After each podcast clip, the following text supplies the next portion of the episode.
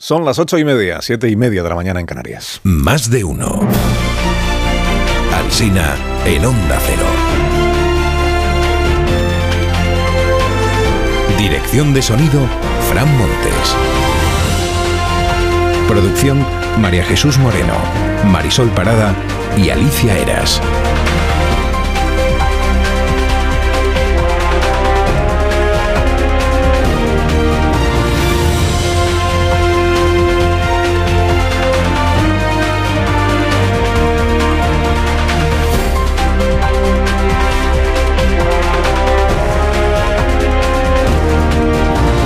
De uno hasta las 12 y 20 les vamos a acompañar contándoles pues cómo va discurriendo la mañana informativamente y con otros asuntos. A las 12 y 20 les hablaremos de esta ciudad en la que usted reside, en la edición local de este mismo programa. Mire, tanto tiempo preguntándonos cómo le llamaría el PSOE a la amnistía para no llamarle amnistía y nunca se nos ocurrió que podía, la palabra podía ser guiso. Eh, adelante, Pachi López. No está en el fuego, no hay guiso. Por lo tanto, no solo es que haya muchas manos, sino que ni siquiera hay guiso. El guiso no está en el fuego. Bien traído esto. Eh, vale para la investidura, que es de lo que hablaba Pachi, para la investidura, y vale para la amnistía, porque al final son la misma cosa.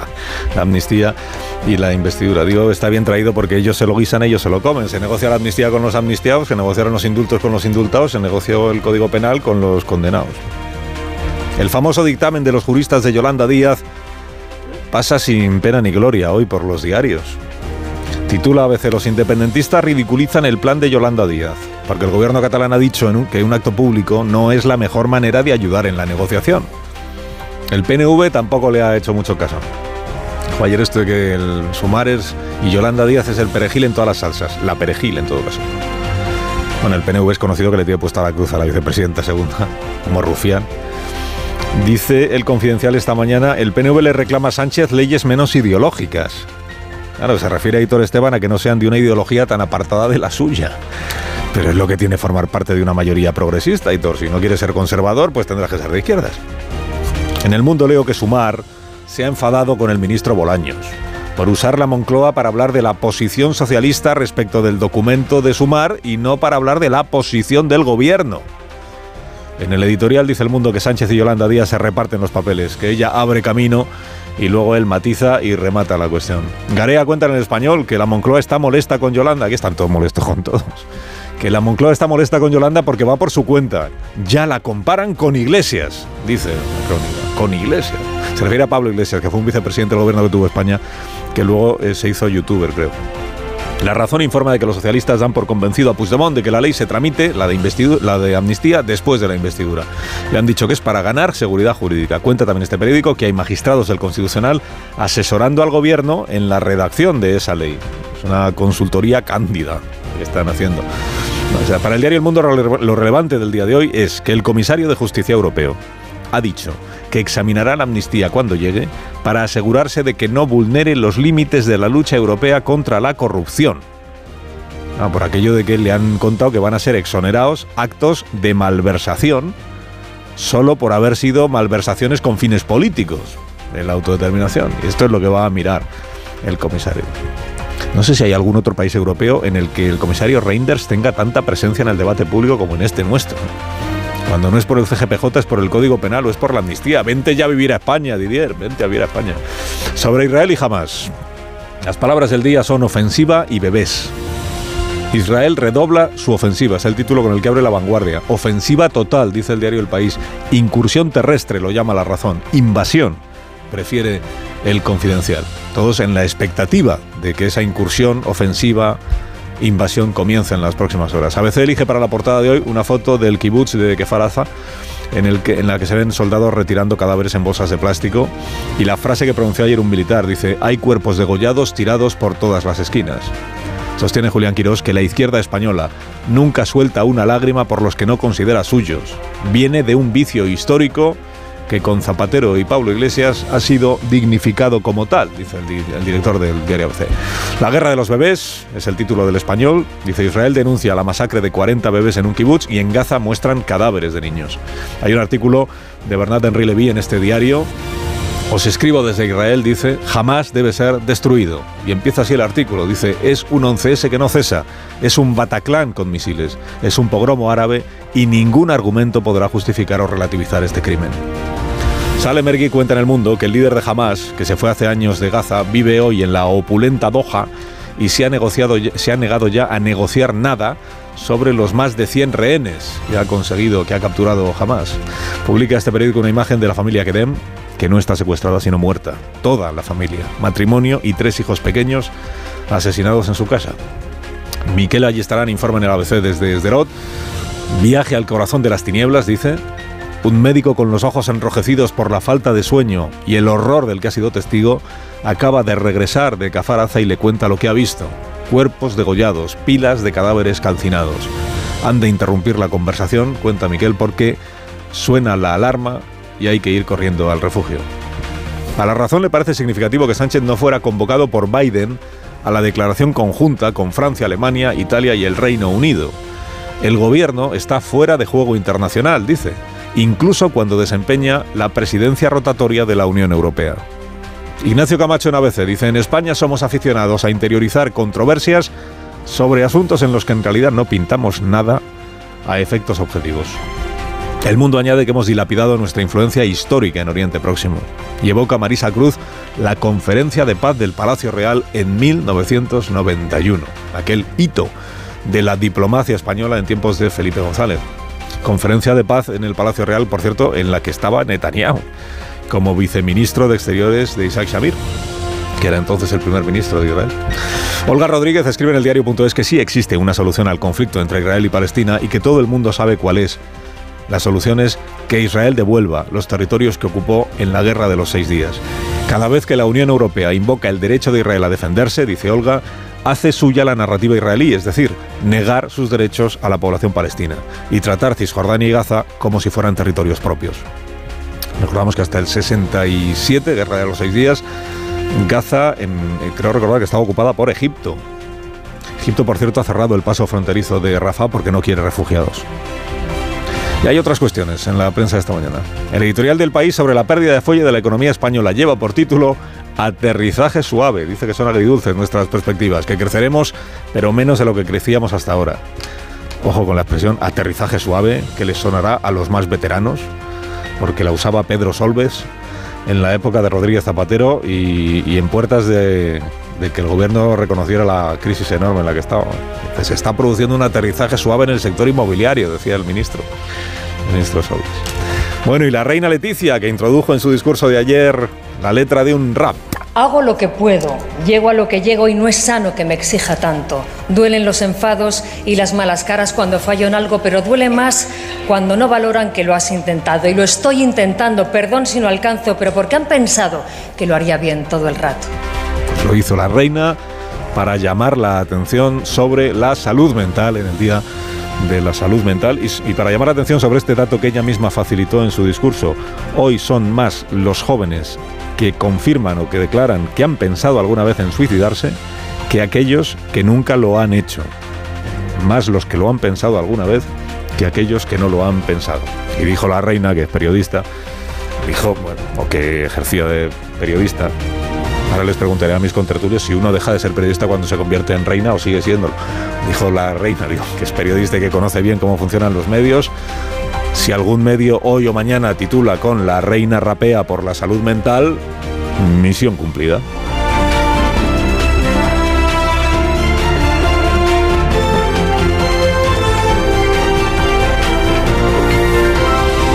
Con Carlos Alsina en Onda Cero, somos más de uno. ¿Quieres mejorar tu estado de ánimo con un descanso reparador? Escucha Dormimax de Bio3. ¿Problemas de sueño? ¿Te cuesta dormir? ¿Te despiertas a medianoche? Dormimax, la solución eficaz y segura para un sueño reparador. Dormimax, comprimido bicapa. Capa 1, con melatonina y triptófano, efecto inmediato para conciliar el sueño. Y capa 2, con valeriana, melisa y amapola, acción prolongada para evitar despertares nocturnos. Dormimax contribuye a disminuir el tiempo necesario para conciliar el sueño. Dormimax, de la Laboratorios Bio3. 50 años de experiencia en tu farmacia.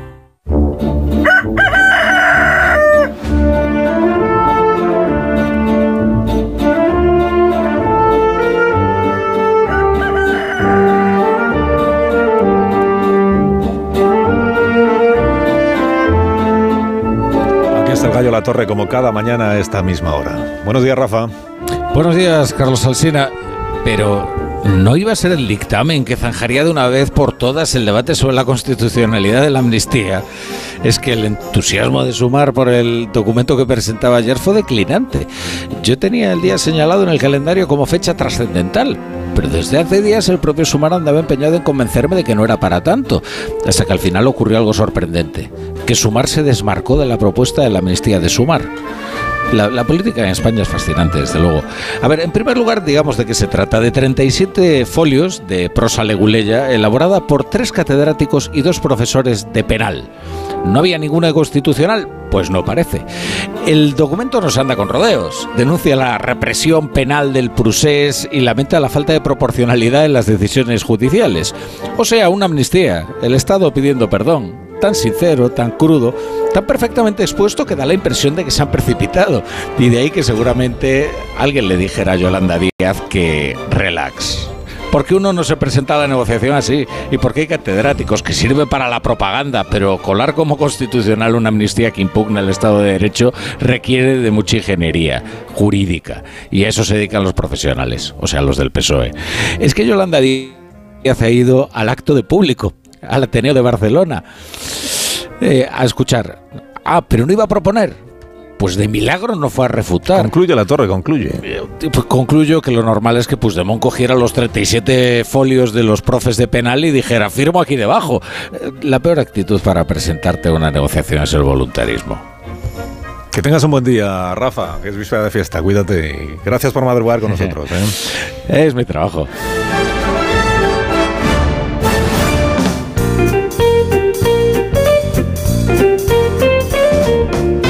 Días, Marisol Parada, ¿cómo estamos? Muy buenos días, Carlos Alsina. Unos calajan para estas personas que aún no han sido introducidas. Y que descubran las nuevas tendencias en calzado para este otoño-invierno que ya pueden ver en calajan.es. Se encuentra una gran variedad de diseños que te puedes poner en cualquier ocasión. En Calajan, la innovación tecnológica y el diseño se unen para ofrecerte un producto de máxima calidad que garantiza el bienestar de tus pies y la excelente comodidad que siempre caracteriza a Calajan Adaptation. Disfruta caminando con la mejor tecnología tecnología para caminar, fabricados en España por expertos artesanos, a la venta en las mejores zapaterías y en callahan.es.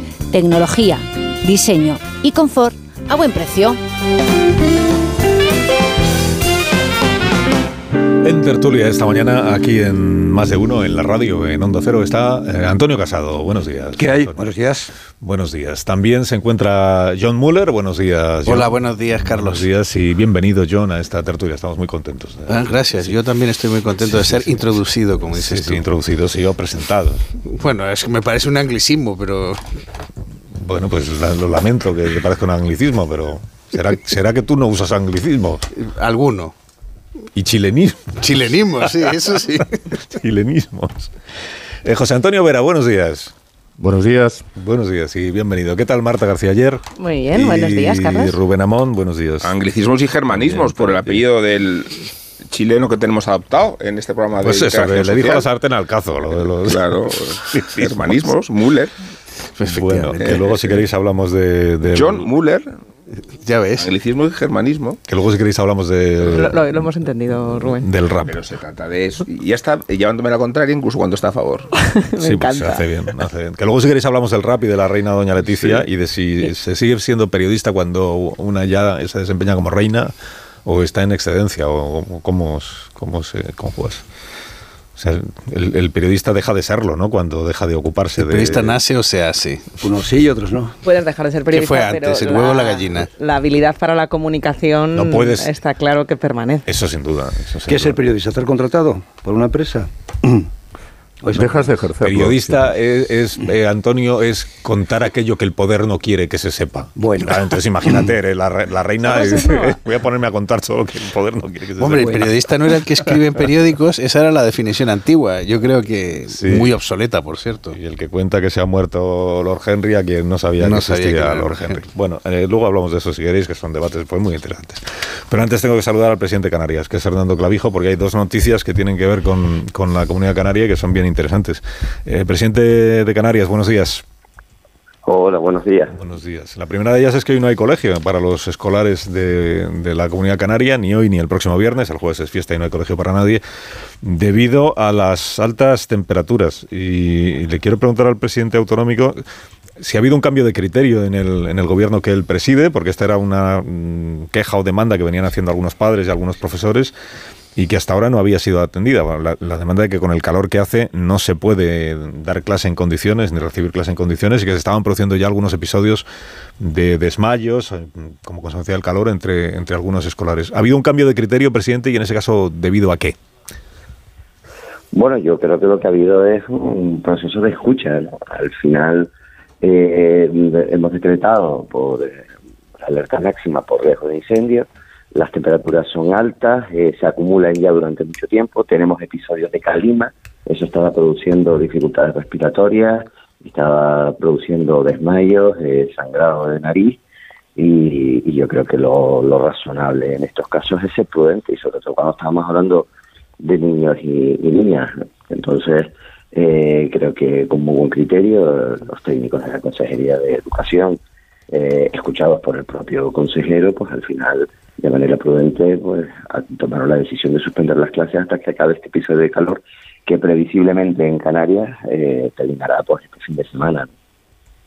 Sí, la previsión dice que el lunes ya empiezan a aflojar las temperaturas. Bueno, la previsión para los próximos, los, primeros días de la próxima semana. Claro, el, el problema es depender de, ¿no? depender de las temperaturas que se registran para que pueda haber clase o no. La, confianza es que no vuelva a haber episodios de elevadas temperaturas ya el resto del curso, pero ¿y si eso sucediera qué? ¿qué, qué planes tiene el gobierno autonómico para que incluso con temperaturas tan elevadas como las que tenemos ahora pueda darse clase en algún momento? Bueno, se puede dar clase, no es normal estas temperaturas en Canarias y, estamos teniendo, pues bueno, un octubre totalmente atípico. Nosotros creemos que no, no se va a repetir eh, eh, a lo largo de los próximos meses. No obstante, eh, creo que después del COVID se dio un salto tecnológico importante. Eso no significa que los niños no tengan tareas ni se les pueda asignar a través de la Classroom, eh, que es la plataforma en la que se les ponen ejercicios y en la que los propios chicos pueden enviárselo a los profesores para que estos luego los corrijan. Luego no es una pérdida total de, de clase ni es un día festivo, sino simplemente pues se desaconseja el movimiento y se desaconseja en muchas ocasiones porque en aulas con 25, 28 niños con estos episodios de calor, pues Canarias, que tradicionalmente tiene temperaturas medias, no tiene preparadas las infraestructuras, ni tenemos aire acondicionado, igual que tampoco tenemos calefacciones porque no hay temperaturas mm. extremas en invierno. Por lo tanto, esto eh, al final cada caso se tiene que analizar y, y también, insisto, esto viene es, bueno, de una serie de días y de incluso de meses, porque este verano ha sido tremendamente caluroso, que ha aconsejado que los niños pues, puedan quedarse en casa. Eh, el otro asunto mm, del que queríamos hablar con el presidente de Canarias es la crisis migratoria que se está produciendo en la isla del Hierro. Usted ah, viene diciendo que el Hierro se está convirtiendo, o se ha convertido ya, no sé, en la, en la Lampedusa española, en, la medida en la que es el, territorio más cercano, o la, isla a la que llegan o están llegando estos días los cayucos, eh, las pateras, y que no tiene recursos suficientes como para acoger a tantísima población. En este momento la relación en esta materia del gobierno de Canarias con el gobierno central, ¿cómo de fructífera está siendo, presidente? Hoy precisamente hay una comisión sectorial en la que va a ir la consejera eh, de servicios sociales y bienestar social y infancia, porque el principal problema son los menores no acompañados, que al final son niños y niñas que vienen y, y que la tutela pues le corresponde al gobierno de Canarias. Tenemos más de 3.000, hoy se va a intentar que el resto de comunidades autónomas, pues la propuesta son pues 300 y algo, a nosotros nos parece suficiente y lo que esperamos y deseamos es que el Estado pueda mediar con el resto de las comunidades autónomas para que resto de esas comunidades puedan acoger a un nivel razonable en función de su extensión de territorio y población. Ah, están llegando, anoche llegaban siete pateras eh, que están llegando a las distintas islas porque en función del punto de que salgan de la costa africana, pues algunas se dirigen al Yemen, básicamente las que vienen de Mauritania, pero las que salen del entorno de Marruecos por Magalanzarote, Fuerteventura o algunas de ellas llegan a Gran Canaria y Tenerife. Y la situación es extrema, ¿no? Nosotros llevamos demandando tener una única interlocución con el gobierno de España. Ahora mismo tenemos que hablar con seis ministerios distintos para poder abordar este fenómeno migratorio, con lo cual eso genera dificultades de, comunicación y dificultades a la hora de organizar una respuesta única del Estado y del Gobierno de Canarias ante este fenómeno. Y precisamente ayer por la tarde pues nos reunimos con todos los portavoces parlamentarios para consensuar un documento que se lo pudiésemos hacer llegar al presidente del Gobierno de España para que de una con una voz única desde Canarias pues pusiésemos lo que nosotros consideramos que tiene que ser razonable para dar respuesta que, que vamos a tener a lo largo de los próximos dos meses, que es cuando llegan el bar de la calma, que decimos aquí en Canarias, y, y, sobre todo porque esto va a continuar en el tiempo y Europa y España tiene que dar una respuesta razonable a este fenómeno. ¿Y ese documento qué es lo que eh, demanda al gobierno central concretamente? Ese documento que está respaldado también por el Partido Socialista de Canarias, entiendo. Sí, ese es el objetivo, ¿no? Ayer teníamos la reunión y obviamente demandamos la necesidad de ese mando único, demandamos eh, la necesidad de que se puedan producir modificaciones legislativas, que no quede que los menores no acompañados o los niños y niñas que nos llegan eh, queden un poco a, la voluntad de la comunidad autónoma, sino que de alguna manera haya criterios para, para poder eh, acometer esa distribución, entre otras cosas porque tenemos que pensar que esos niños hay que escolarizarlos, hay que darles formación, eh, y tienen derecho también a intentar aspirar una vida, una vida mejor. Y sobre todo, bueno, pues, pues, comprometernos todas las administraciones. Lo que no puede ser es, que, Canarias tenga que soportar esa frontera sur de Europa, que de hecho somos, en solitario, pues, por, porque Europa haya decidido no dar una respuesta aún. El objetivo es buscar ese documento de consenso, evitar enfrentamientos institucionales que son estériles pero desde luego que eso implique también que, se mire para Canarias y, que de manera coordinada se pueda dar eh, esa respuesta, porque insisto, eh, al final cuando llegan a Canarias llegan a Europa y algunos, los adultos, pueden ser trasladados y al final pues obviamente buscan en Alemania, en Francia, en Madrid, Barcelona, porque tienen redes familiares, pero esos son adultos, no son responsabilidades de, la, de las comunidades autónomas, no son menores, pero los menores sí son responsabilidad nuestra y eso tenemos que atenderlo y la ley en su momento y las competencias que la tienen las comunidades autónomas, hombre, fue concebida para, para casos aislados, en el momento de, de alguien que se queda sin padres o, que se le retira la tutela judicial efectiva eh, a algunos, algunos padres por, por razones como desgraciadamente ocurren, ¿no? De, servicios sociales o de pobreza, pero no está, esa ley no se concibió para, para una llegada de más de 3.000 menores inmigrantes y que tengan que, en este caso, pues recaer sobre una comunidad autónoma única. Una última cuestión, presidente. Eh, la semana pasada usted dijo esto de que Coalición Canaria eh, tenía el llavín de la, de la gobernabilidad, eh, que si otros tienen la llave, Coalición Canaria tenía el llavín. Inmediatamente Puigdemont lo que dijo fue Junts per Cataluña no se abstendrá en la investidura o votará a favor o votará en contra, de tal manera que se desactiva el llavín canario, por lo menos para la investidura. ¿Qué le pareció? Bueno, que, que se quedó evidenciado que lo que busca el señor Puigdemont es tener de rodillas al gobierno de España y a su presidente, porque obviamente puedes votar a favor, puedes votar en contra, puedes abstenerte.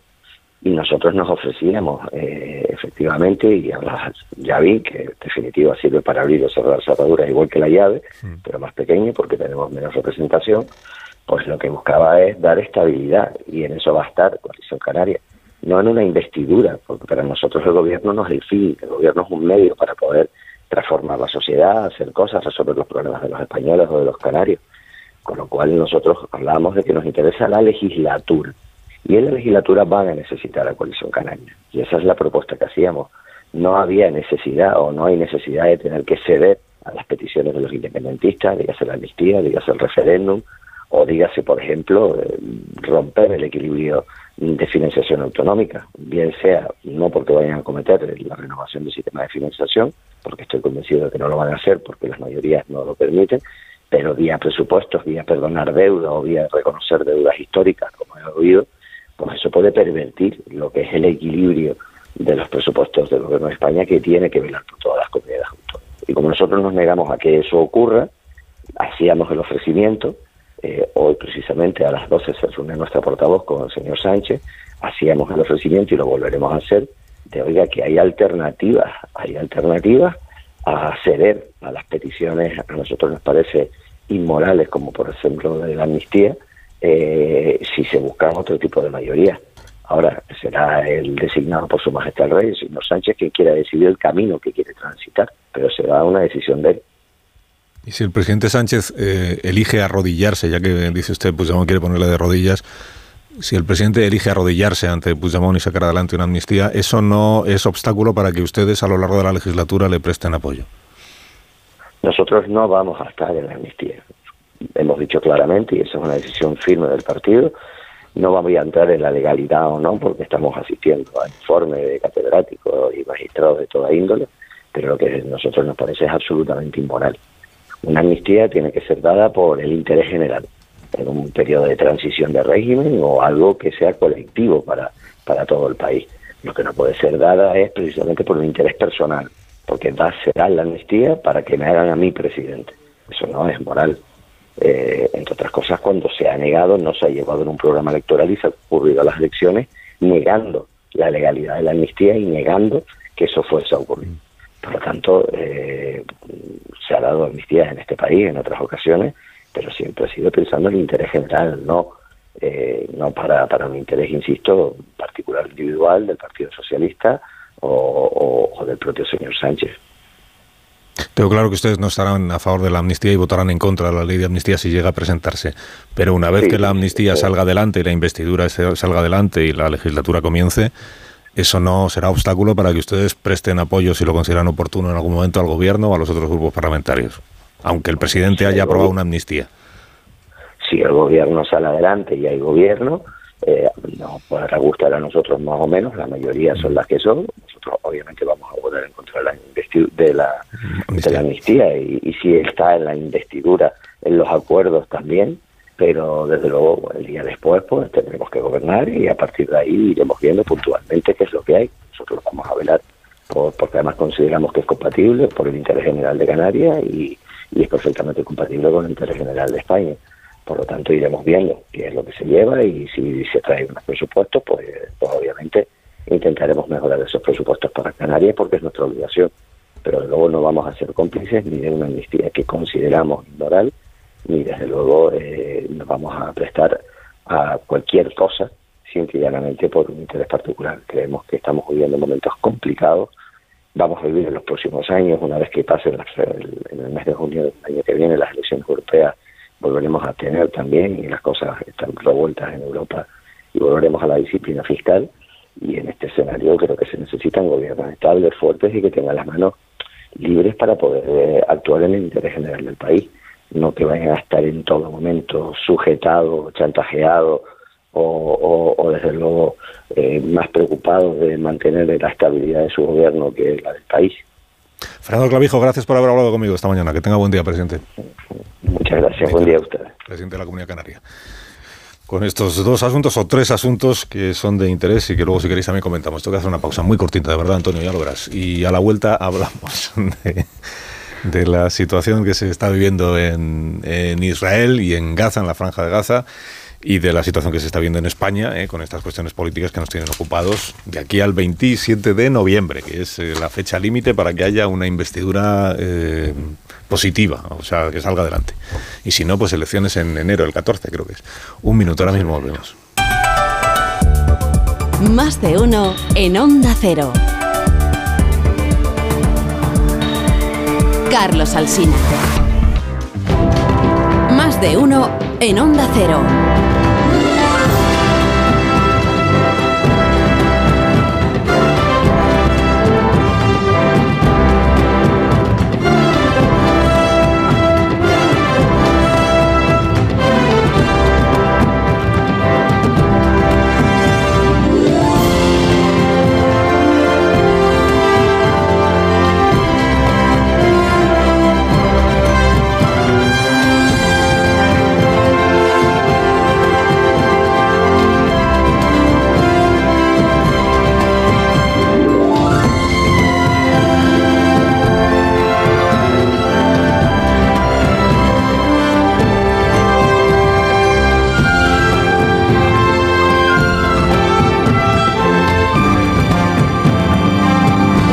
Cinco minutos, una hora menos en Canarias. Aquí estamos en Tertulia.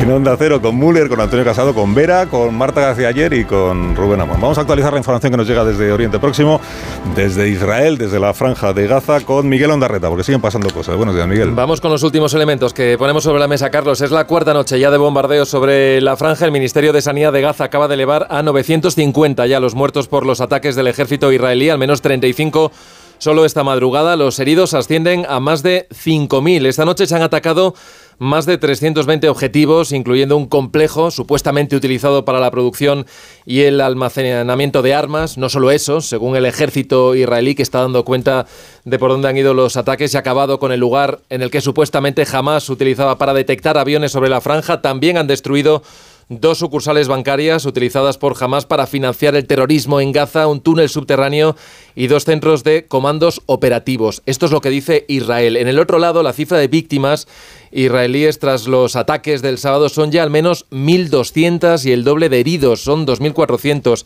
Eh, están insistiendo mucho los medios israelíes en que este es desde luego el mayor ataque terrorista que sufre el país en toda su historia. En su historia se ha elevado ese número de víctimas después de los hallazgos de los que hemos hablado aquí en ese kibbutz, perdón, de Kafar Aza, eh, en el que tardaron 12 horas en llegar los militares israelíes hasta allí. 12 horas tardaron Están los militares israelíes que sí que siguen en ese en ese kibutz y que ayer recibieron a bueno llevaron a los periodistas de medios israelíes y de medios internacionales para que vieran lo que allí estaba ocurriendo, bastante horrorizados algunos de los reporteros en las crónicas, en la crónica de la agencia Reuters se percibe, y eso que no llegaron a ver directamente los cadáveres, pero sí veían el estado en el que habían quedado las viviendas, las casas, y escuchaban el testimonio de esos soldados. Y lo que están explicando es que el ataque fue el sábado y 12 horas tardaron en llegar los eh, militares eh, israelíes y hasta el martes por la mañana continuaron esos, esos ataques allí en, en esa zona.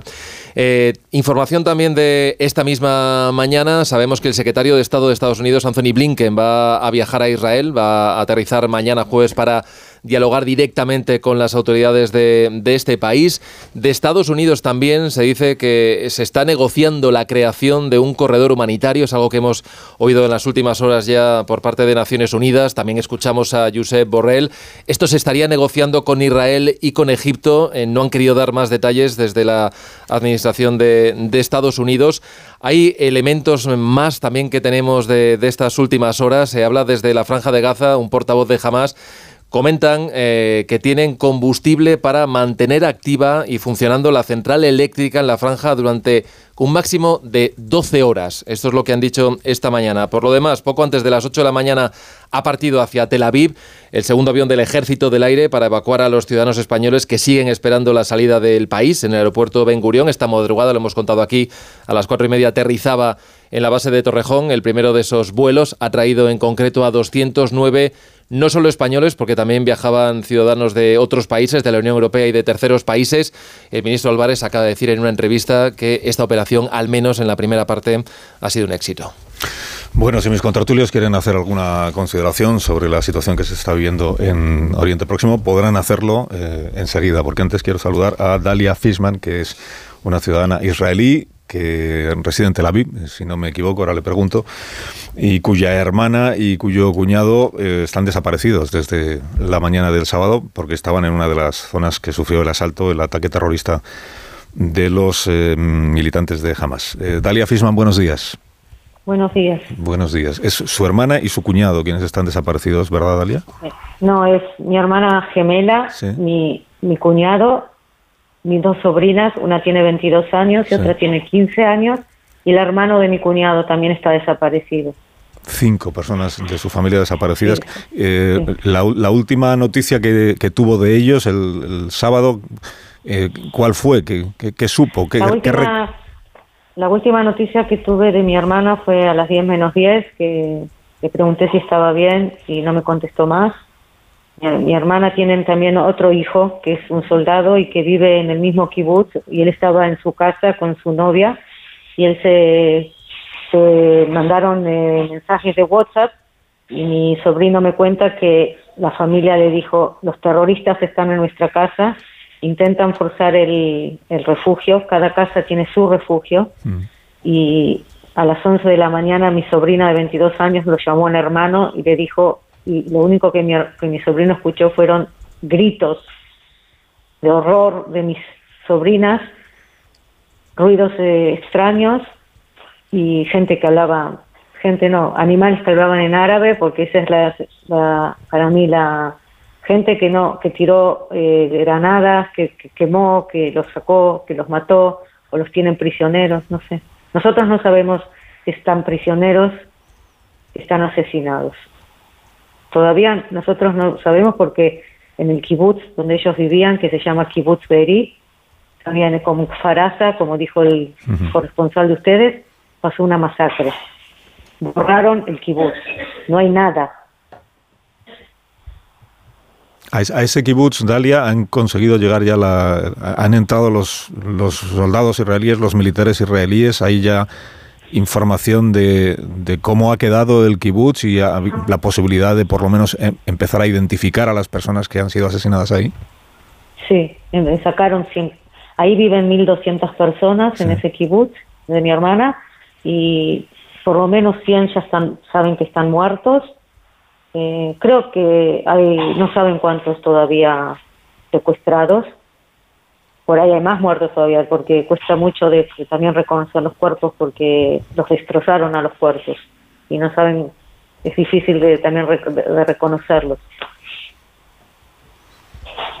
Estas horas están siendo pues tremendas para, para usted por, por la angustia de no saber qué ha sido de, de su hermana, de su cuñado, de, sus sobrinas. Acá se ha cometido eh, un crimen de guerra. Acá hay muchos ciudadanos con ciudadanía extranjera. En, el caso de mi familia, mi cuñado es portugués, tiene ciudadanía portuguesa, mi hermana es argentina, mis dos sobrinas también son argentinas.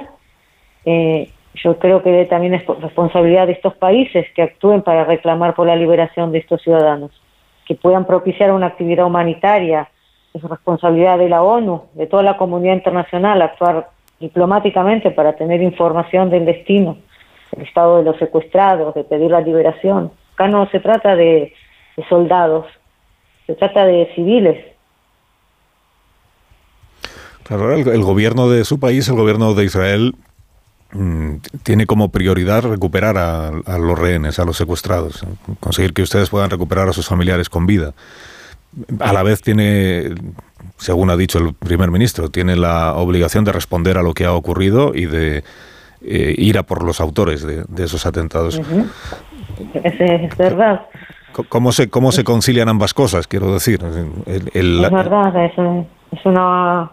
Esa, esa pregunta es lo que a mí me tiene, lo que me tiene muy eh, preocupada y a veces en mis pensamientos en la cama, cuando lloro, hoy me preguntaba qué, qué prefiero, por ahí preferiría que me digan que asesinaron a mi familia, tener los cuerpos acá en, Israel, en algún momento poder enterrarlos y saber que no sufrieron, que sufrieron, seguramente sufrieron un horror hasta que les pusieron una bala en la cabeza o pero por ahí no sé si no preferiría eso porque yo no sé cómo cómo cómo cómo los tratan cómo cómo va a ser si lo, si si se puede conciliar mm. esas dos cosas entonces por ahí yo preferiría en mi fondo, mi fondo, que saber que, sufrieron hasta que los mataron en el, refugio y pero todavía no tenemos ni tengo cada vez más la más eh, sensación de que están secuestrados porque yo no recibí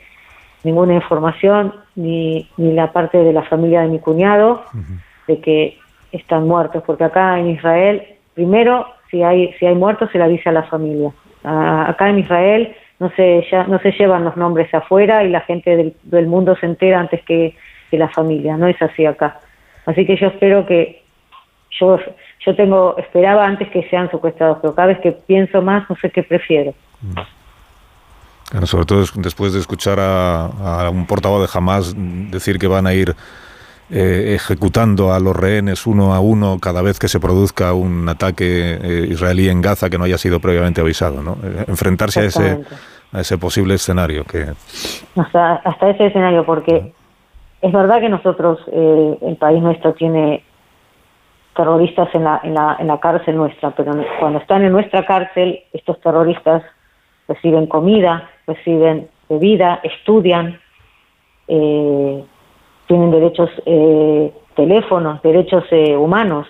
Los, nuestros no van a tener eso, porque no están secuestrados por un ejército de gente normal, no están secuestrados si están esperando que los vengan a liberar en una cárcel. Yo quiero que quede claro, no, no, no, no están en, no están en un lugar seguro, con gente con gente, si pudieron hacer, si en el Farasa me contaron, yo no pude verlo por televisión, pero me contaron que hay una, una pila de bebés con las cabezas sacadas, con las cabezas cortadas, 40 bebés, así todos en pila. Si pudieron hacer una cosa así, entonces yo, yo no tengo más, yo no tengo más eh, palabras. ¿Qué puedo esperar que le van a hacer a dos, a, a mis sobrinas tan jóvenes, a mi, a mi hermana, a mi cuñado, al hermano de mi cuñado y a otros tantos que secuestraron. Eh, ¿A, qué se dedica su hermana y, su, qué, vida hacen en ese, en ese kibutz para los oyentes? Antes que, antes, antes que pase todo esto, el kibutz ese, a, a, pesar de los misiles que reciben hace 34 años, imagínate un país que te tiran misiles y vos tenés que tenés 15 segundos para entrar al refugio porque el misil te puede matar. Esos son los únicos 15 segundos que vos tenés que correr de donde estés al refugio. Y ellos con esa con esa realidad vivían. Así nacieron mis sobrinas, así nació mi sobrino, todos vivieron con esa con esa con, con esa realidad. Eh, mi hermana trabajaba en la contaduría del kibutz, mi, mi cuñado era trabajaba en la fábrica en la parte de computación, las chicas, bueno, una chica, eh, una chica estudiaba, la otra estaba, se liberó del ejército hace poco, así que empezó a trabajar en la fábrica, mi sobrino está en el ejército.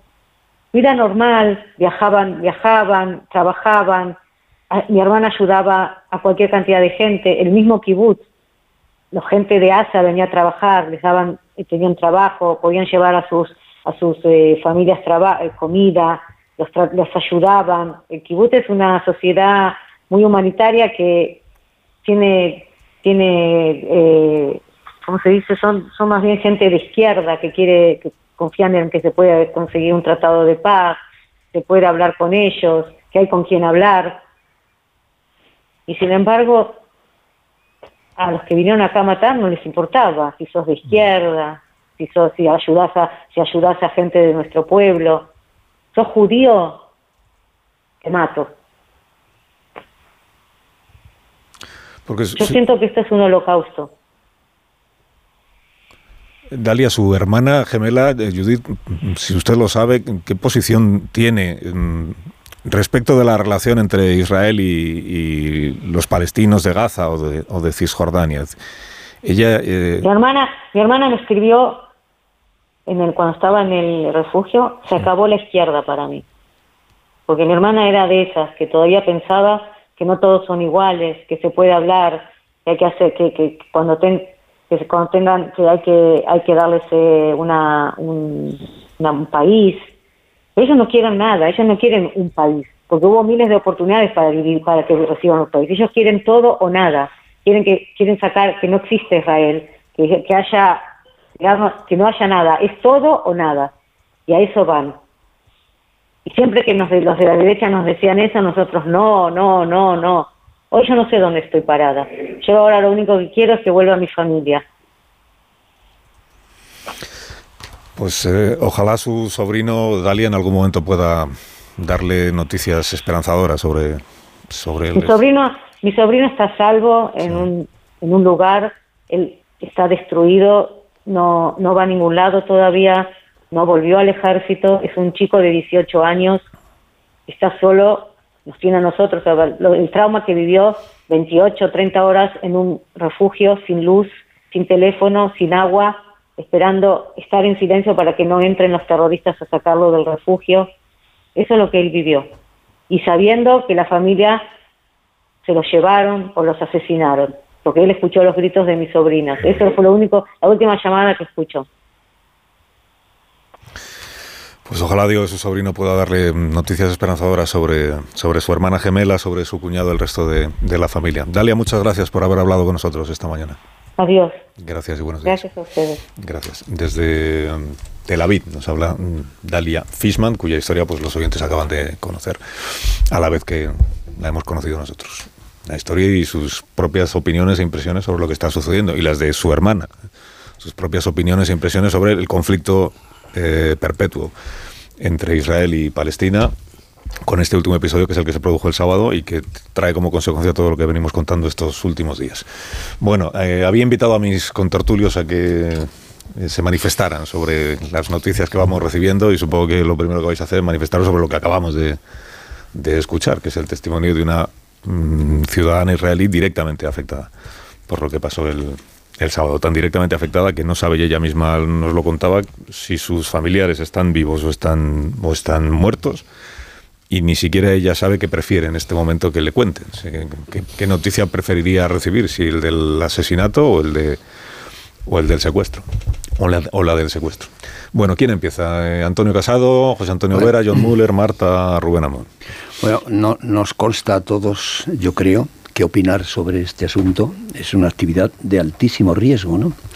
Y sobre esa base y con unas ciertas precauciones voy a decir lo que quiero decir sobre sobre el asunto. Decía nuestra entrevistada, eh, trataba de eh, identificar, de referirse al, conflicto a base de la vieja plantilla, de la obsoleta plantilla derecha-izquierda. ¿no? Y a mí prefiero, prefiero de verdad no, no, entrar en este, en este juego de los prejuicios, si vienes de la derecha o vienes de la izquierda. Hay otra, otro encaje mental, hay otro marco mental universal que yo creo que es el que tenemos que aplicar, que es el que tiene que ver con el respeto a la democracia, al humanismo, a los derechos humanos y al cumplimiento de la ley. Y si yo me aplico este pentagrama para mi propia canción, mm, tengo que llegar a la conclusión de que no es un asunto de buenos y malos, que aquí no hay buenos ni malos. Hay razones repartidas, razones morales repartidas. Em, entre un bando y el otro, digámoslo, digámoslo así. Pero la fuerza está solo en uno de los lados. Y esto yo no lo puedo evitar. Y no puedo eh, evitar referirme a Israel, al gobierno de Israel, como los míos, porque están en mi bando, están en la parte donde nos suena todo esto del, respeto a la ley, del respeto a la democracia, del respeto a los derechos humanos. Por lo tanto, les exijo más, a mí no, que no me vengan ahora diciendo, pero ¿cómo? ¿No es terrorismo? Pues claro que es terrorismo, evidentemente, lo que han hecho los de Hamas. Pero ¿cómo se puede llamar entonces a la reacción del terrorismo con el terrorismo? Que es, que es exactamente la que ha tenido el ministro de Defensa, Gallán, cuando dice, eh, mm, son animales humanos, pues vamos a responderles con la misma moneda. ¿Cómo se llama esto? ¿Cómo se llama esto? Ya por no entrar en la cuestión terminológica, ¿no? porque esto parecemos idiotas de verdad con el tema este del relato, que yo estoy hasta las narices ya del tema del, del relato. Eh, simplemente si vamos a las definiciones, a las de la RAE y a las de la ONU, de lo que es, de lo que es terrorismo. Y ahí hay especificaciones que pueden referirse, pueden eh, afectar tanto a una banda organizada como a un gobierno. De la misma manera. Porque, por ejemplo, hay un, hay un matiz que es el de la, eh, eh, de la indiscriminación, ¿no? de los ataques indiscriminados. Terrorismo es ataque indiscriminado, tal y tal y tal. La, reacción indiscriminada puede ser lo mismo por parte de una banda organizada como de un gobierno. Y aquí estamos viendo también ataques indiscriminados sobre, sobre Gaza. ¿Qué tiene que ver con una guerra? ¿Qué tiene que ver con, un, con una respuesta a un ataque terrorista?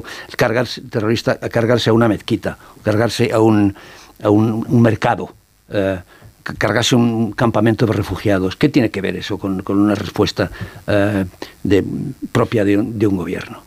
Por tanto, eh, razones repartidas, pero la bota militar está, está en uno de los dos lados nada más. Y el otro es un pueblo paria es un pueblo eh, desamparado por el derecho internacional, es un, es un pueblo que no tiene eh, posibilidades de, eh, por lo menos las mismas, de, defensa que la, que la otra parte, que es el pueblo palestino. Y por cierto, palestinos son tanto los unos como los otros, porque también en, Israel, que yo sepa, hay un porcentaje bastante alto de 20%. árabe, 20% de, de árabes, ¿no? Pero hablamos de los palestinos como si fueran nada más los, aunque a su vez están divididos, por cierto, también en una guerra civil, entre los nacionalistas de Al-Fatah y los, y los sunitas y los eh, religiosos de, de, eh, Hamas. Así que palestinos todos. ¿eh? Bueno, malos, malos en esta historia sí hay, claro. Hay, hay yo creo que no malos del mayor terror que podamos imaginarnos que son las lo que estamos lo que está llegando de Israel del ataque terrorista los terroristas son indudablemente aquí los malos por supuesto estoy de acuerdo contigo no representan al pueblo palestino no se puede equiparar una cosa con la otra pero en esta historia y cada vez conocemos más horrores hay un nivel de maldad que pone la piel de gallina, escuchando la entereza con la que esta entrevistada hablaba, la crudeza con la que exponía que no sabe si prefiere que sus familiares estén muertos o secuestrados porque no sabe a qué horrores podrían someterlos o si desear que hubieran tenido una muerte rápida, a juzgar por las barbaries a las que están siendo sometidos. Eh, claro que una respuesta eh, indiscriminada a la población civil palestina va en contra del derecho internacional y del derecho humanitario y responder a un ataque terrorista con con, eh, ¿Con un ataque terrorista?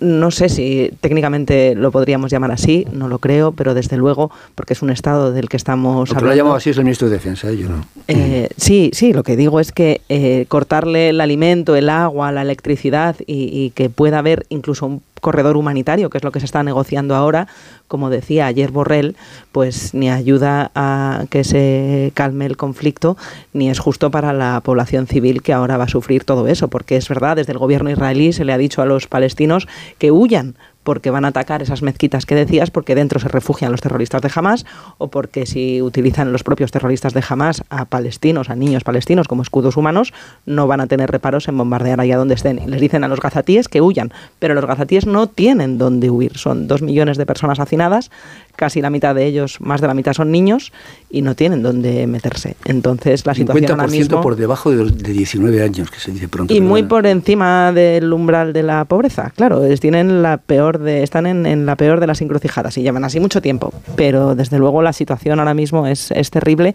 Cada vez son más los horrores que conocemos de Israel y cada vez es más difícil, son peores las perspectivas para la población de Gaza. De hecho, ayer cuando el, fue un militar, eh, un militar, un miembro del gobierno de Israel, no recuerdo, lo contamos ayer, dijo esto de los palestinos que, que, huyan, eh, que, que se vayan, eh, y dijo él, porque creo que el paso fronterizo con Egipto está abierto. Rafa. El de Rafa. El de Rafa. Y le informaron unos minutos después de que el paso está cerrado. Y, Pero aparte, aparte, de que cuando está abierto ya es muy complicado cruzarlo, salvo que uno soborne a quien tiene que sobornar. Eh, es que en ese momento Egipto ya lo había cerrado y Egipto ha cerrado el paso fronterizo porque Egipto no quiere refugiados palestinos. bueno, pero tendrán que. Bueno, pero no está asediada la franja porque si hay una frontera con un país que no está asediando, que simplemente ha cerrado. O sea, Egipto no, está, no ha declarado el estado de guerra contra Gaza. Er, Israel sí. Eh, en este caso, si hay una frontera con Egipto, pues es, ahí. es un muro, sí, pero, ahí, no hay, eh, o sea, no se puede sostener que Gaza esté asediado técnicamente. Pero bueno. Eh, no entiendo, John, ¿dónde crees que puede ir la población palestina ahora mismo cuando le Pues a Egipto, podría ir a refugiarse en Egipto. Ahora, yo creo que la cuestión, lo más interesante, bueno, aparte del testimonio humano que ha dado Diana, eh, me ha parecido la parte final donde ha hecho el enfoque eh, político, ¿no? Y ha dicho, la izquierda se acabó. Y es que yo creo que conviene. Mm, Thomas Friedman tiene un artículo hoy en el New York Times muy interesante sobre esto y se lo estaba comentando Antonio antes de que entráramos, porque pone el énfasis precisamente en que los objetivos de los atacantes, de los eh, milicianos de Hamas, fueron kibbutz y el kibutz es la encarnación de la socialdemocracia y del laborismo israelí. Es lo que fundó el Estado de Israel, es lo que hace que cuando veamos a los gobernantes israelíes los veamos con en mangas de camisa, manga corta, eh, sin corbatas, eh, despachando en una, en una oficina o planificando. ¿no? Eh, es la transversalidad de la sociedad israelí está en ese concepto que el laborismo israelí durante mucho tiempo encarnó y que era la idea de los kibbutz. No han sido atacados los asentamientos que propugnó la derecha de Netanyahu en la zona de Cisjordania. No se ha atacado el asentamiento que es el símbolo del modelo expansionista israelí que Netanyahu ha estado defendiendo en los últimos 20 años. Entonces, eh, todavía... Están más cerca del parapente, tiro de parapente y los otros... Bueno, y, lo otro es efectivamente la fiesta rey, precisamente... son en Cisjordania. Claro. ¿qué he dicho? No, no, eso digo, que lo que Ah, tú dices, eso, por eso, los asentamientos son en lejos, que no están a Cisjordania y jamás lo que controla es la franja de Gaza. Ahora, esto podría dar una clave de por qué la fiesta rey pacifista y pacífica que se estaba celebrando cerca de Gaza eh, es, ha sido objeti- uno, uno de los objetivos mm, y, y podría ir más allá de la interpretación de que los milicianos encontraron la fiesta rey y los masacraron. Eh, mm, esto es interesante porque en- cuando uno escudriña qué intenciones puede haber detrás de esta acción de Hamas y si tiene alguna lógica co- este salvajismo que hemos visto esta semana, bueno, pues podría pensar que está que, que el, que el ataque va dirigido precisamente a aquellos sectores de la sociedad israelí que tenían que veían posible la coexistencia con los palestinos, Claro. que, que veían eh, eh, posible el, el tener un estado, un- dos estados que coexistieran pacíficamente. Y yo creo que eso es muy interesante cómo lo ha contado ella y cómo, cómo nos lo ha transmitido. ¿no? Eh, ella ha dicho, ¿no? los de la derecha nos decían que eso era imposible. Eso es lo que decía Netanyahu, por eso el modelo de asentamiento. Pero mm, bueno, ahora eh, ha ocurrido esto. ¿no? Mm, Hay otro elemento que Friedman cita allí y es, dice, si algo gatilló este ataque fue la foto del 3 de octubre publicada por toda la prensa israelí, donde se ve a varios ministros israelíes en Riyadh, en Arabia Saudí. Y no solo eso, sino que hay una foto donde un ministro israelí está leyendo la Torá y se ve en el fondo el skyline de Riyadh. eh, desde un edificio. Y entonces eh, Friedman dice, este es uno de los sueños húmedos de los israelíes, o sea, el poder ir a rezar con los textos sagrados en uno de los sitios de Arabia Saudí, claro, eh, eh, significa, pero no solo como provocación, sino como reconocimiento de que Israel es un, es un Estado y una comunidad que puede existir pacíficamente y ser aceptada por sus vecinos árabes. Eh, claro, esto es- explicaría, lo dice Friedman, eh, por qué el intento de sabotear la posible expansión de los acuerdos de Abraham en, en- la región. ¿no? Bueno, pues mm, yo comparto que eh, yo creo que lo más interesante hoy es preguntarse mm, qué va a hacer Israel. ¿Y qué es lo inteligente? No, yo creo que el gobierno israelí aún está en esa sensación, no sé si, a mí me ha recordado mucho al, al 11M en Madrid, cuando Aznar dijo, parecía que una fuerza invisible estaba conduciendo los acontecimientos. Bueno, pues aquí da la impresión de que la brutalidad de lo que hemos visto y el shock que ha causado, también el gobierno israelí tiene que pararse a pensar si no estará siendo conducido a una trampa, eh, a un agujero con eh, cañas afiladas en el fondo para caer en él y, y co- y que la situación sea aún peor. Entonces, quizás lo que hay que pensar es, ¿qué es lo que quieren que hagamos nuestros adversarios? ¿Qué- Israel debería plantearse eso. ¿Qué quieren sus adversarios hacer, que, que haga y que reaccione en este momento? ¿Que invada la franja de Gaza y la convierta en un desierto? ¿Que acabe con todo eso? Bueno, pues a lo mejor es que tu adversario lo que quiere es que hagas eso y tú tienes que pararte a pensar si es lo más lógico hacerlo La no. disquisición está un poco maniquea que se hace entre barbarie y civilización. Eh, está claro que hay un lado que juega con recursos que el otro no se atreve a utilizar, por mucho que podamos cuestionar aberraciones de Israel como a veces las ha cometido. Pero eh, conceptualmente eh, el yihadismo tiene unos límites que un Estado como Israel no va a explorar nunca. Y, y esto explica la brutalidad de los atentados de la rave y del kibbutz, que es la expresión no ya del modelo socialdemócrata que tú has mencionado y que te debía llamar la atención de la izquierda española. Si hay una, un- una utopía realizada del socialismo, es, ese sino en que ese kibutz cooperaba, como hacen muchos kibutz de la zona cercana de Gaza, con los gazatíes en programas de sanidad y de alimentación. daban trabajo. O hay una noción de la civilización que Israel tiene más en cuenta de cuanto lo hace eh, Hamas. Y en esa falta de noción ética o civilizada que tiene Hamas está la expectativa de una respuesta brutal. Claro que lo está. Porque claro que eh, están hacinados en un gueto los gazatíes en circunstancias y condiciones inadmisibles, pero si tus protectores están dispuestos a exponerte eh, en el ánimo de una represalia bestial, eh, sabemos hasta qué grado llega la perversión de- del yihadismo, ¿no? En ofrecer a los civiles, ¿no? En ofrecerlos. Y, eh, la, la mesura de Israel forma parte de las condiciones de inteligencia con que tendría que resolverse la, la cuestión de Hamas. Por eso es muy importante Mucho lo que dijo Borrell ayer, Mucho ¿eh? más la inteligencia y los servicios secretos y el trabajo sutil que el trabajo brutal. Pero la- el ánimo de, de- de represalia eh, puede terminar prevaleciendo y funcionando exactamente como tú dices, a favor del último caso que quiere jamás, que es exponer la brutalidad de Israel y a partir de ahí reventar cualquier eh, ánimo de, de reunificación con el mundo musulmán, precisamente por la ferocidad de las escenas que, vamos a ver. Déjame decir una cosa, yo creo que no debemos, y he escuchado a Antonio, Antonio, yo creo que no debemos interpretar las declaraciones de un ministro de Defensa para el mercado interno eh, desde, el, desde el exterior. Eh, no, o sea, este es un momento... Fíjate sí, que, pero, Netanyahu iba 13 años y o 14 yo, Y yo llevo leyendo que hay que poner en valor que la muerte de un israelí cuesta...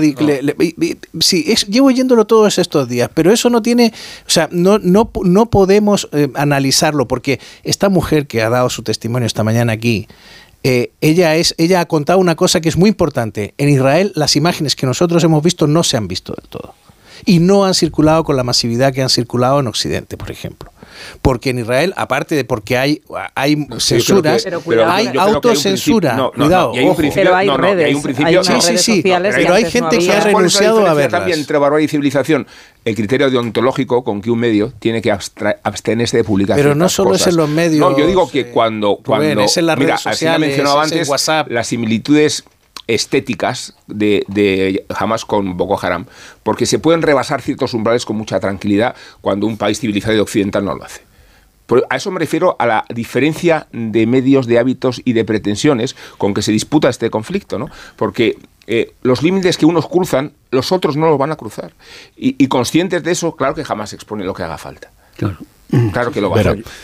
Yo, yo, yo creo que jamás desde su perspectiva criminal lo que le interesa es que el conflicto se agudice, mientras más eh, mejor para ellos, para, para los intereses que, que, que, defienden, ¿no? que pues, ellos al fin y al cabo eh, tampoco están por, por, la defensa de la población palestina, sino por el exterminio de Israel. Y desde ese punto de vista lo que les interesa y lo que quiere jamás es que la respuesta de Israel sea lo más dura posible, eh, a ser posible desde el punto de vista de que se produzca una invasión, que por otra parte me parece que sería mm, el peor de los escenarios. Hay que tener en cuenta que hemos visto cómo Egipto ha cerrado el, el, puesto fronterizo de Rafah, porque ya le ha transmitido a Israel que cuidado, ¿qué es esto de que nos mandéis aquí ahora a todos los palestinos? Eh, porque, eh, porque Egipto no está dispuesto a eso. Pero el, el, problema que aquí hay es que, bueno, estamos en este escenario de barbaridad de unos nazis, no se puede decir que sea gente de izquierda, ¿desde cuándo han sido los de jamás gente de izquierda? Son nazis que se emplean como brutos animales con comportamientos absolutamente nazis, ¿vale? Eh, lo, que, lo que no es comprensible es que cierta izquierda no sepa o no mm, sepa distinguir y no condene ese tipo de comportamientos eh, teniendo en cuenta que sí que puede ser legítimo y que es legítimo que se defiendan los, intereses los intereses y la, y la causa del pueblo palestino, que es diferente. Palestina no es jamás. Son cosas diferentes. Ahora, si se produce eh, esta respuesta mm, de brocha gorda, que es lo que dice el, ministro eh, de Defensa de Israel, en el sentido de que van a arrasar, de que van a, exterminar, que este, esto es complicado, a ver cómo usted extermina eh, a, todos los, a, todos los terroristas sin exterminar a la población, ¿no? Es una cosa bastante complicada. Pero si eso se produce y se produce la invasión, aquí el riesgo está en una generalización del conflicto. Irán Mm, Irán no está ahí eh, simplemente para mirar, sino que Irán puede intervenir, no, ni siquiera militarmente, no hace falta que intervenga militarmente. Irán, tiene una cosa muy potente en sus manos que se llama el estrecho de Bermud, por donde circula todo el, petróleo del, Golfo Pérsico, el de Kuwait, el de Arabia Saudí, el de los propios iraníes, que es un, es un, porcentaje muy grande, y puede provocar una crisis eh, económica petrolera, como ya, por cierto, ocurrió en el año 73 cuando la guerra del Yom Kippur, que fue la primera de las dos crisis petroleras, la del 73 y luego la del 79. Eh, si se produce esa, mm, llamémoslo como, como queramos, unos dicen que es ofensiva, otros incursión, otros invasión. Si tú entras y arrasas eh, eh, en, en, Gaza, pues a mí me parece que tiene mucho sentido lo que dice Borrell. vamos a ver, un Estado no puede responder a los terroristas con métodos que sean parecidos a los de los terroristas. Eso, eso es imposible, eso no, no, es admisible y eso mm, tiene que tenerlo muy en cuenta Israel. Por tanto, tiene que tener en cuenta esa cuestión y tiene que tener en cuenta efectivamente el riesgo de generalización, es decir, el derecho que tienen a acabar con estos nazis terroristas que son unos auténticos animales, el derecho que tienen, lo que no mm, pueden es generalizarlo para que toda la población quede afectada. Y, cuidado, porque si además haces una operación eh, genérica, brutal, al final tú te vas a poner enfrente otra vez a Egipto, te vas a poner enfrente a Jordania, te vas a poner enfrente a Arabia Saudí, con quien ahora Israel estaba eh, tendiendo eh, lazos y tenían una cercanía mucho mayor. Por supuesto, tienes enfrente a Irán y estaríamos en unas circunstancias del conflicto que vaya usted a saber dónde puede llegar. Hago una pausa con vuestro permiso, sé que tenéis más cosas que decir y me gustaría que también hablásemos de otras cuestiones de las últimas horas. Pero bueno, vosotros decidís, son menos 20, las 10, una menos en Canarias. Ahora mismo continuamos. Más de uno. Onda Cero. Carlos Alsina. Bueno, a ver, tenéis tres minutos o dos y medio para valorar el informe de los catedráticos de Derecho Penal. Me eh, sobran dos minutos. que ayer han presentado en, páginas, en, el Ateneo de Barcelona, eh, en presencia de dirigentes de Sumar, pero sabiendo que no es un informe de Sumar, sino de unos juristas, que Sumar lo que hace es recibirlo. Y, que iban a ser 20 y al final son 5, de los cuales estos penalistas. Bueno, bueno entonces en 30 segundos... Mm, hay, hay, un lugar común perfecto para esto, papel mojado. Esto no sirve para nada, esto simple, eh, responde simplemente a la necesidad de, que tiene Yolanda y que tiene este, este partido balcanizado, Sumar, de visibilizarse, de ser la novia en la boda y el niño en el bautizo. Ya está, no hay más que...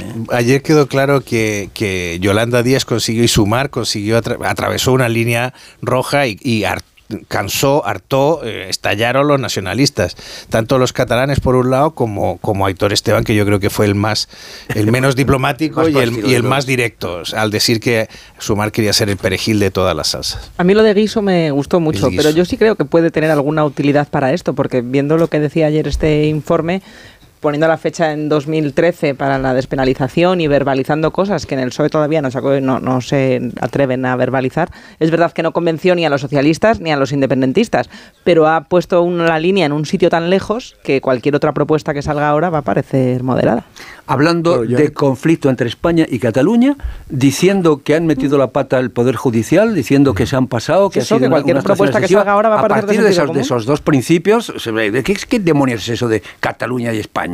Serán unos catalanes concretos que tienen un partido político, que tienen una, eh, que tienen una confesión de, un, objetivo de independencia, que es, es, una facción, digamos, del, del, espectro político catalán y ya está. Pero no, el conflicto político entre España y Cataluña, que no. Que no, que no, entre el gobierno español y una facción política de Cataluña. La culpa fue del Tribunal Constitucional en el año en el año 10 por eh, recortar el estatuto. Eh, luego a la vez se cita la doctrina del Tribunal Constitucional para avalar que la amnistía es constitucional. O sea, aquí el Constitucional sirve para una cosa y para su contraria.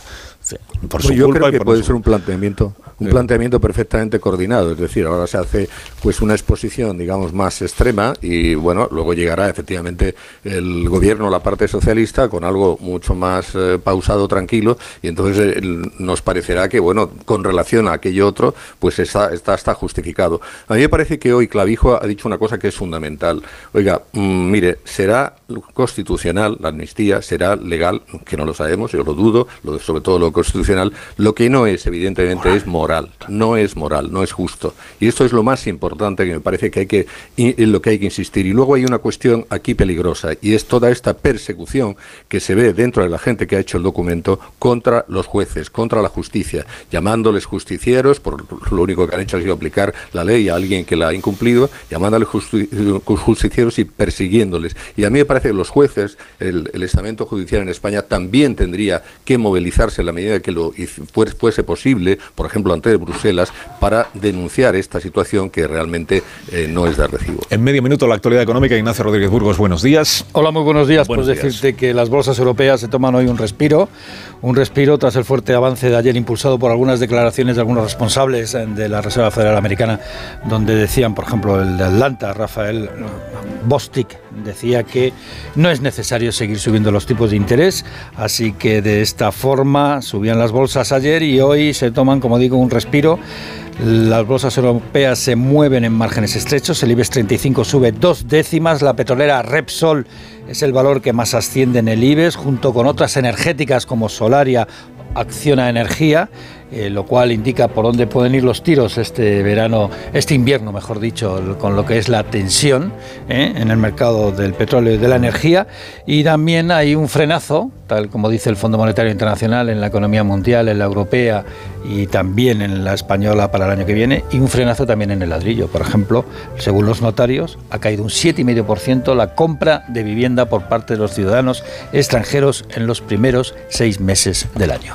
Gracias, Ignacio. Hasta ahora. Y que tengas buen día. Marisol, eh, parada unos... Marisol Callahan, Marisol, parada, parada. Unos, unos Callahan para estas personas paradas. Podéis entrar en callahan.es y descubrir las nuevas tendencias en calzado para este otoño-invierno. Encuentra una gran variedad de diseños que te puedes poner en cualquier ocasión. En Callahan, la innovación tecnológica y el diseño se unen para ofrecerte un producto de máxima calidad que garantiza el bienestar de tus pies y la excelente comodidad que siempre caracteriza a Callahan Adaptation. Los Callahan fabricados en España por expertos artesanos a la venta en las mejores zapaterías y en callahan.es. Tecnología, diseño y confort a buen precio. Bueno, pues hasta aquí hemos llegado por hoy, así que dejamos para otro día el debate sobre eh, realeza y periodismo. Y rap. Y rap. Y, y jura de la constitución de la princesa Leonor, que habló también de ello ayer el ministro de la presidencia, el ministro Bolaño, de lo relevante que es la, la ceremonia del próximo 31 de octubre, que por cierto contaremos naturalmente desde el Congreso de los Diputados. Pero ahora ya os tenéis que marchar. Adiós, Müller. Adiós, Adiós. Casado. Hasta Adiós. Vera. Adiós. Marta. Adiós. Adiós, Rubén. Adiós.